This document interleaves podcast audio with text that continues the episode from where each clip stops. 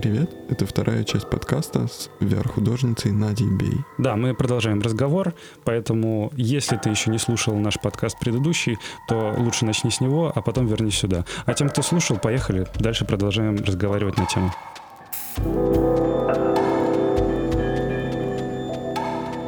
А, кстати, вот мне сразу ну, вопрос, а почему ну, VR до сих пор не, ну, не так распространен, если есть очень много преимуществ э, и для того, чтобы в, в, внутри э, просто небольшой коробочки ты рассматриваешь мир. Почему он до сих пор ну, не особо распространен? Это технологическая какая-то проблема?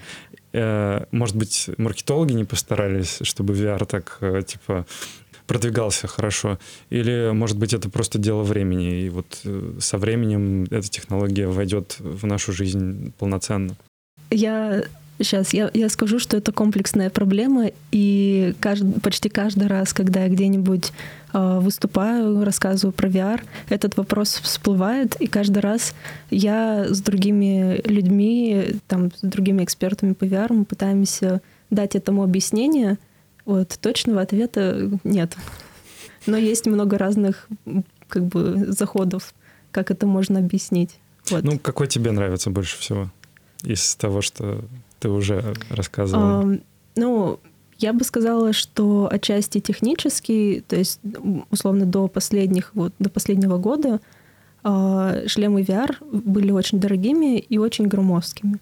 Mm. То есть, чтобы заиметь дома виртуальную реальность, нужно было иметь там, довольно мощный компьютер э, с длинным проводом, с базовыми станциями, плюс шлем, который сам тянется с проводом по всей квартире. Этот провод как бы еще под ногами путается. Вот. Угу. А, очень мало, а, плюс очень мало контента да. до сих пор, как ни странно, но вот буквально последний год-полтора это начинает и меняться. То есть вышел вот этот Oculus Quest 2, который сильно изменил картину, он стал очень массовым шлемом. То есть если раньше, когда я только начинала VR заниматься, меня там в комментариях э, люди спрашивали, где вообще это можно попробовать, а что это такое.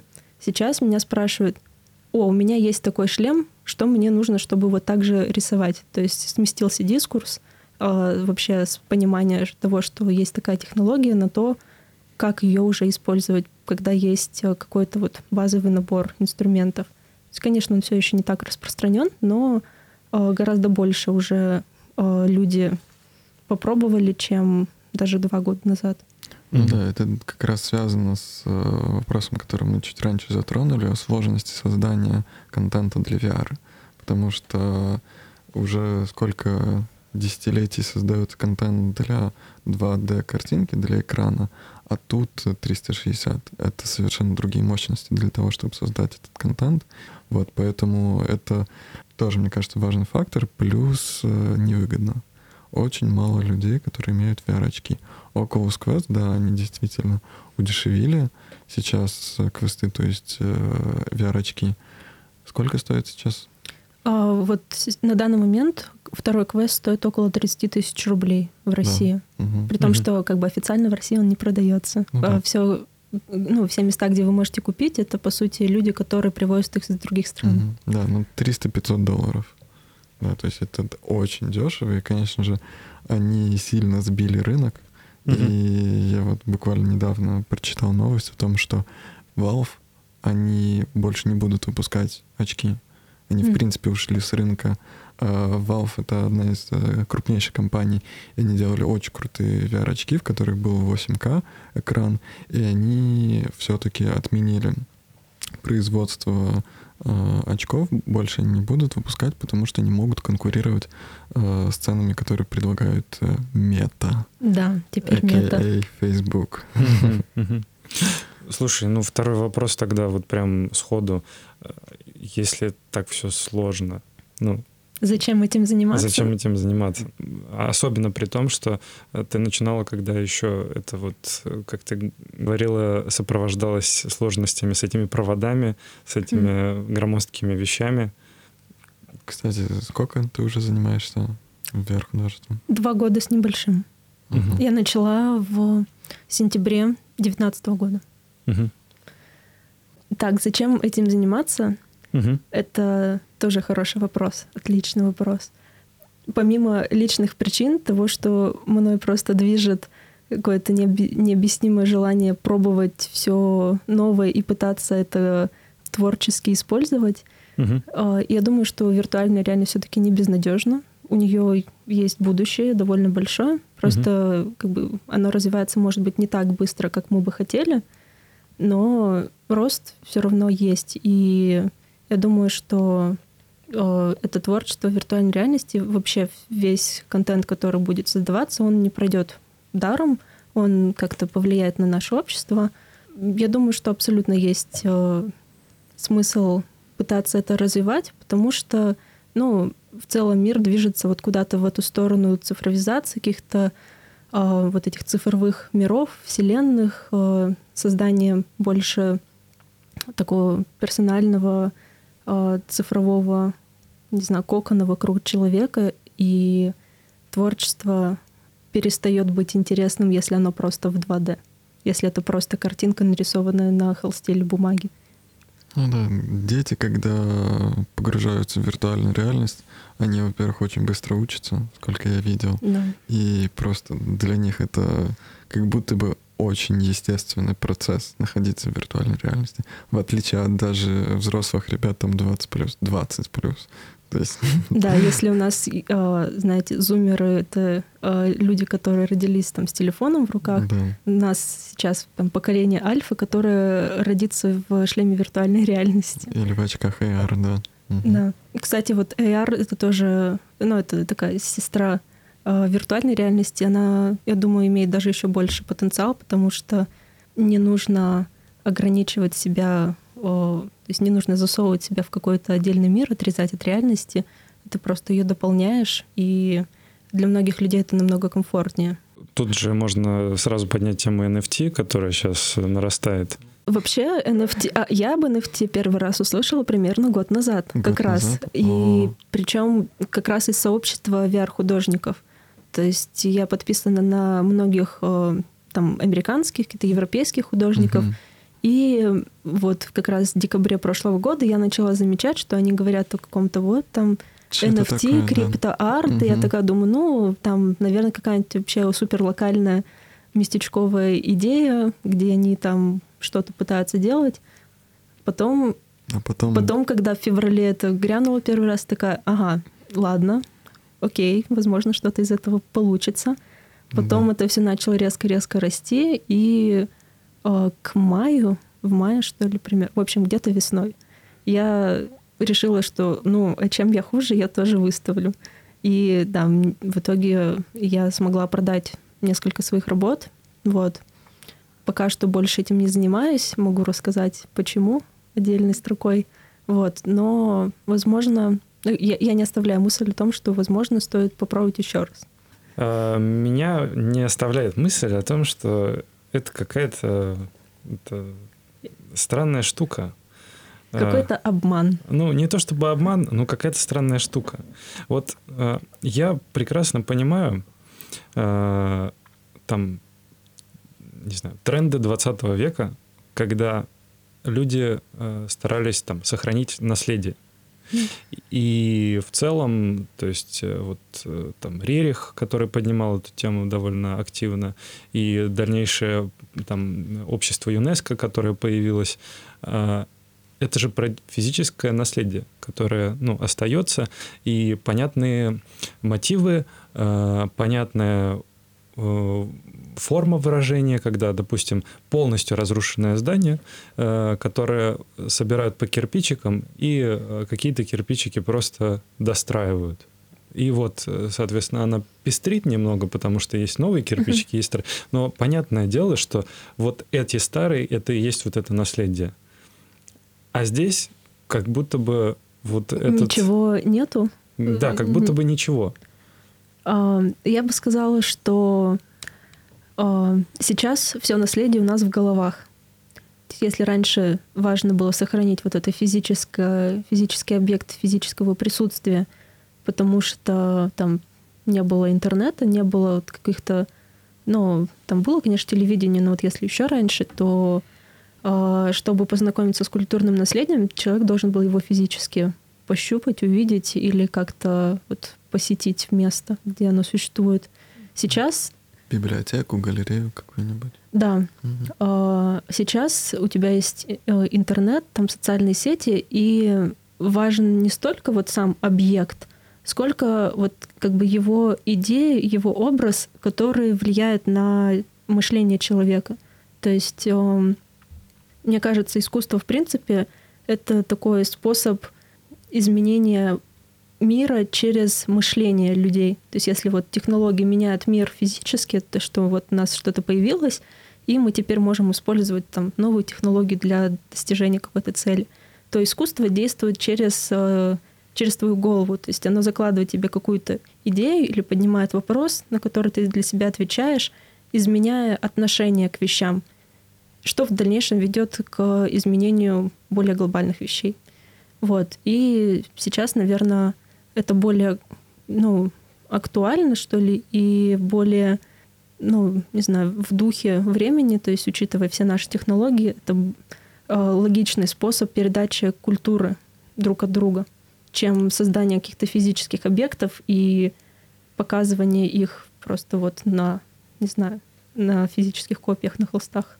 Ну, здесь э, я объясню, почему мне это странно. Mm. Потому что я, ну, некоторым образом сторонник, э, сторонник того, что ничто не говорит о том, что это там, цивилизация, это человечество, вот в, в нынешней форме, как оно существует, оно будет существовать э, дальше. Ну, дальше, и, соответственно, постоянно там воспол... Э, восполняться, развиваться, э, усложняться и так далее. Я больше сторонник концепции там, э, того, как это, допустим, излагал Степлдон в своем произведении «Первые и последние люди», когда есть нелинейность и очень частая прерывистость цивилизаций. Mm. Когда одна цивилизация погибает, и э, там спустя определенное время э, следующая цивилизация на осколках, либо вообще уже по-новому э, уже встраивая эти осколки, каким-то образом дальше продолжается. Ну и понятные, понятны предпосылки вот тезиса о том, что сейчас это в целом не нужно об этом задумываться, ну, потому что э, такое спокойное время, но, допустим, предыдущие там 50 э, лет назад это довольно актуальная тема была, когда э, вопрос касался, ну, конкретно того, что после нас останется. При том, что э, вот этих голов, в которые помещено все это, их не будет. И вот этот вопрос, он как бы, э, когда я про mm. NFT задумываюсь, он ну, встает ребром, потому что э, здесь тогда непонятно, как это сохранится и mm. как это дальше э, пер, будет передаваться. Что, что твой внук э, увидит в коробочке, которая досталась ему от деда? Ну, вот что-то типа этого. Потому что мы очень хорошо помним о том, как э, там рукописи и трактаты еще греческие горели, и осталось очень мало. А еще были э, общности типа пифагорейцев, которые вообще никак не сохранились, только как название. Вот. Ну, что сейчас э, мы очень сильно, ну, как бы, да, может, мы, конечно, хотели бы узнать, но это мешает нам развиваться. Мы все еще развиваемся в какой-то степени. Возможно, мы могли бы что-то узнать еще от, э, из, из сгоревших рукописей. Но да, такое случается в мире. Да, пропадают вещи, физические вещи тоже не гарантия того, что после тебя что-то останется. А если вдруг там во всем мире, не знаю, отключится электричество по какой-то неведомой катастрофе, причине, вот, то у людей все равно останутся ну, какие-то знания, то есть, э, возможно, как восстановить какую-то технологию, как, э, как, ну, вообще, в принципе, понимание того, как они жили, чем, ну, что ими двигало, какие образы э, в их культуре были. Я, может быть, не могу дать прям точный ответ вот на твой вопрос, но я не вижу в этом ничего прям страшного. Вот. Для меня сейчас почему цифровое творчество более как бы первично, что ли, чему я больше уделяю времени, чем какому-то вот физическому. А, это потому, что я живу в очень маленьком пространстве. То есть у меня физически нет столько места, чтобы создавать постоянно что-то вот руками, там какие-то тоже картины или объекты, инсталляции. То есть э, я все это делаю в цифровом мире, потому что э, ну, я живу в таком в такой реальности, где у меня всего 20 квадратных метров квартира, и э, у меня нет там своего склада или родителей там с большой дачей, куда я могу это все отвозить. Поэтому мне приходится выживать вот в такой форме. Угу. Да, возможно, там сейчас что-то случится, от этого ничего не останется. Но я придумаю что-то другое. Я, пока я живу, у меня есть возможности э, делать э, какие-то новые вещи и экспериментировать. Э, то есть у меня мои знания никто не отберет. Возвращаясь к коммуникации, теме коммуникации между аудиторией и э, художником, возникает вопрос языка. Как вообще ты определяешь свой язык? Как он вообще меняется? Потому что у тебя много из твоих работ, они очень разнообразны. То есть ты реагируешь на какие-то инфоповоды, mm. там они же политические некоторые темы. У тебя есть и пейзажи, у тебя есть и какие-то амаш на покрас лампаса и другие. Почему ты реагируешь на эти темы? И вот как бы ты описала свой язык художественный? Ну, я реагирую на те темы, которые, которые, собственно, меня как-то задевают. То есть, может, тут, э, не знаю, стоит ли углубляться в то, почему я вообще такая. То есть, почему меня задевает то, что меня задевает, ну, наверное, такая жизнь. Ну, то есть ты больше все-таки это делаешь от себя, нежели от хайпа. Э, ну да, то есть э, просто вот, допустим, с политическими вещами э, есть моменты, когда важно что-то сказать.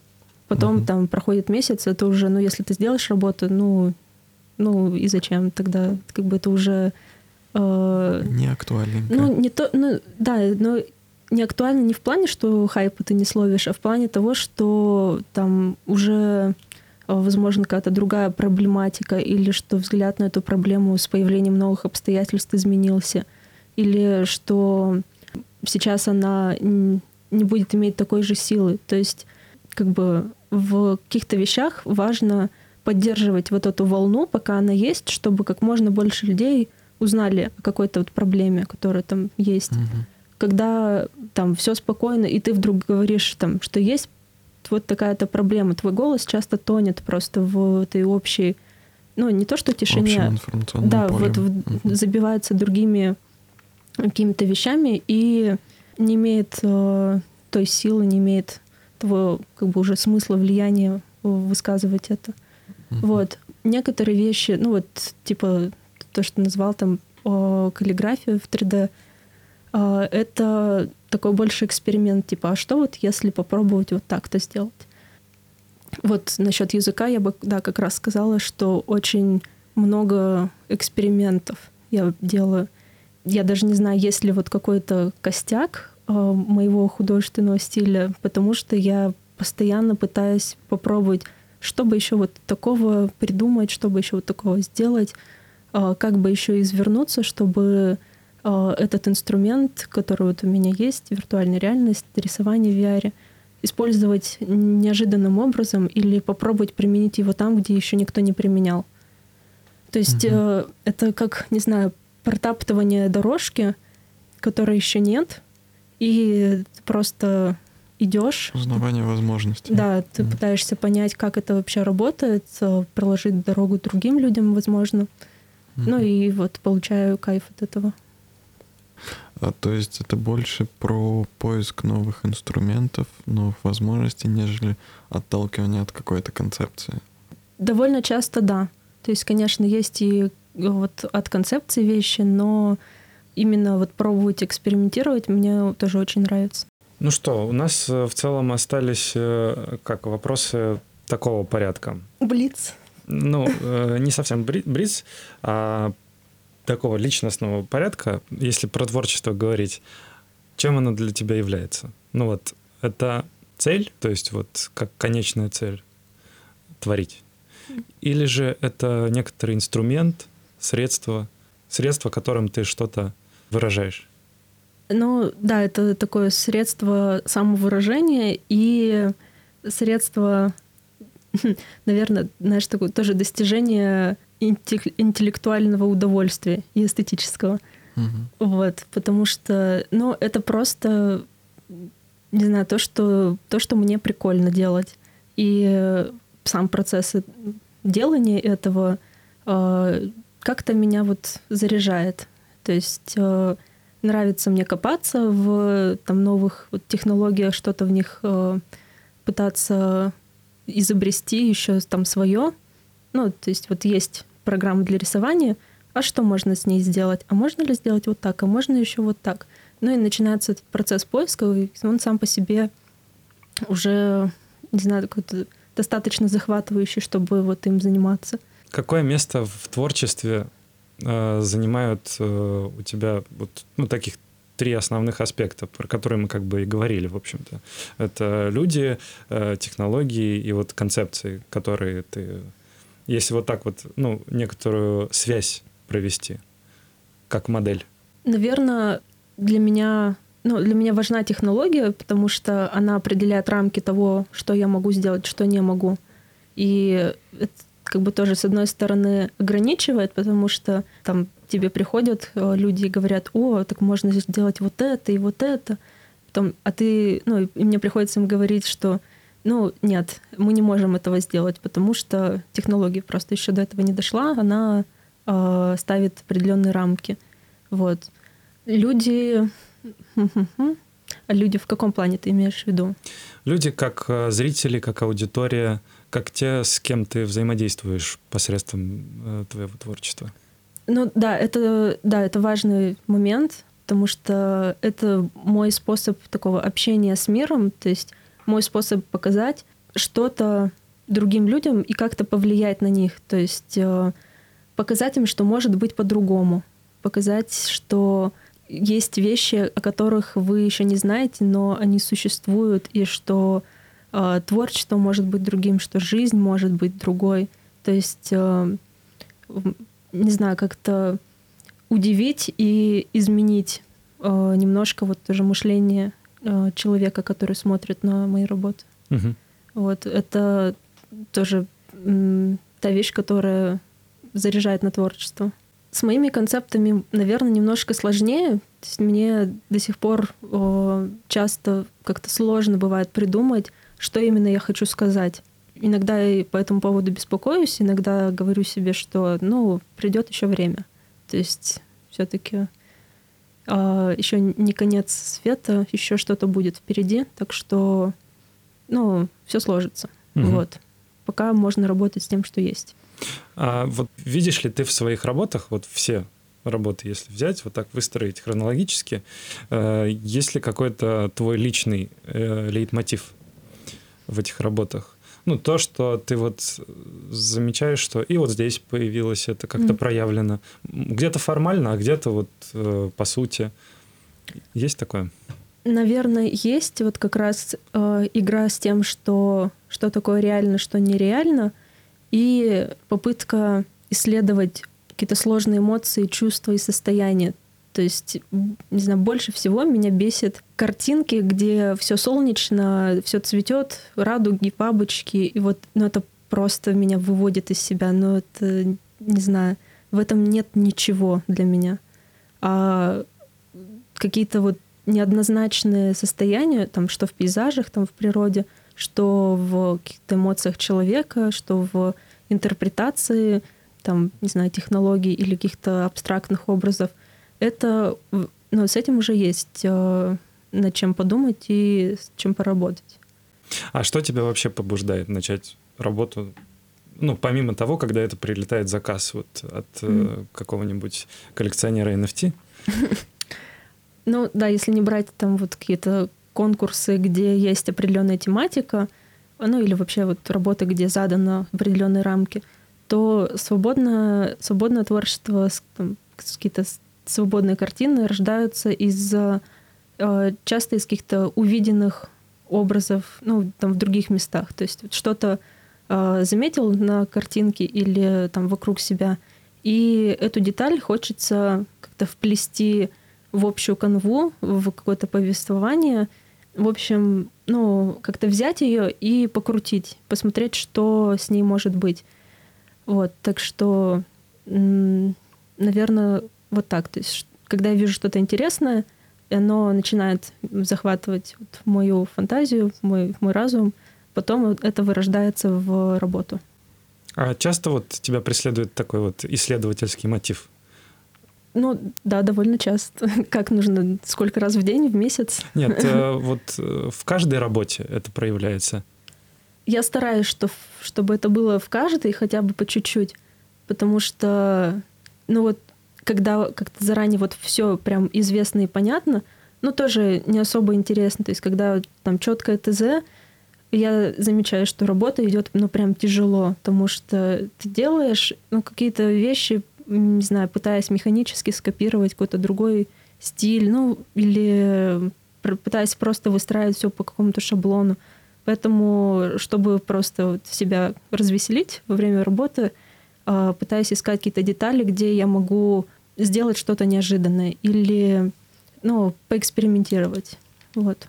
Это просто такой, такая фишка, чтобы не скучать. Слушай, а чем вообще нужно вдохновляться? Вот ты говоришь о том, что тебя, ну, вот часто вот самые творческие твои проекты, э, они вдохновлены чем-то. Вот, по твоему мнению, чем нужно вдохновляться? Не знаю. Это как твой личный, ну, experience? Чем нужно вдохновляться? Ну, у меня нет ответа.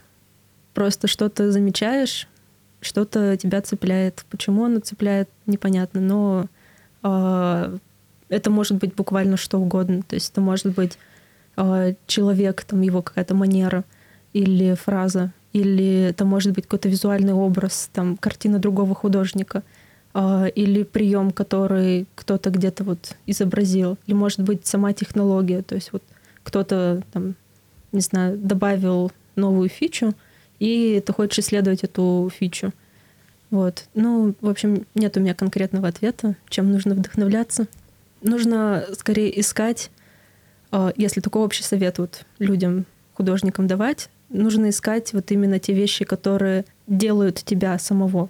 То есть нужно искать а, в себе, то есть пытаться понять, что именно для меня важно сейчас или не сейчас, а вообще.